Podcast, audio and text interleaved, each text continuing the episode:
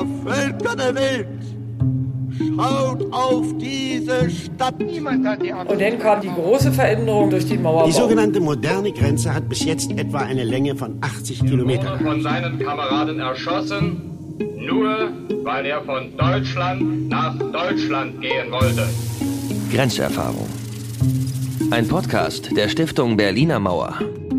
Mit Markus Stichmann und Matthias von Hellfeld. Der 13. August 1961 ist bald 60 Jahre her. Der Tag, an dem die Mauer errichtet wurde. Aber war das wirklich so? Stand mit einem Mal, mit einem Tag eine Mauer? Nee. Zuerst lag da nur etwas Stacheldraht auf manchen Straßen aus, über die ein junger Grenzsoldat zum Beispiel noch mit etwas Anlauf und viel Mut rüberspringen konnte. Aber andere Stelle, anderer Zeitpunkt und wir reden von Wachtürmen, Sirenen und Schießbefehl. Die Mauer, sie veränderte sich immer wieder, bis wir schließlich 1989 das Ding abrissen.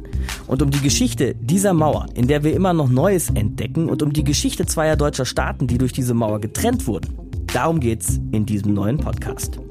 Grenzerfahrung, der Podcast der Stiftung Berliner Mauer mit mir, Markus Dichmann und meiner Kollegin Maike Rosenplenter. Wir wechseln uns Folge pro Folge am Mikrofon ab. Und er hier ist jedes Mal dabei, unser Historiker Matthias von Hellfeld. Grüß dich, Matthias. Hi, sei gegrüßt. Die erste Folge Grenzerfahrung hört ihr ab dem 10. August in der Podcast-App eurer Wahl. Abonniert uns am besten jetzt schon, um keine Folge zu verpassen. Und besucht mit uns die Orte in Berlin, an denen wir die Mauer heute noch sehen oder zumindest spüren können. Lernt mit uns Menschen kennen, die über den Stacheldraht gesprungen sind. Oder erinnert euch mit uns an die, die den Versuch nicht überlebt haben. Grenzerfahrung. Die Podcast-Serie der Stiftung Berliner Mauer wurde gefördert durch die Bundesbeauftragte für Kultur und Medien. Alle Folgen sind abrufbar unter www.stiftung-berliner-mauer.de.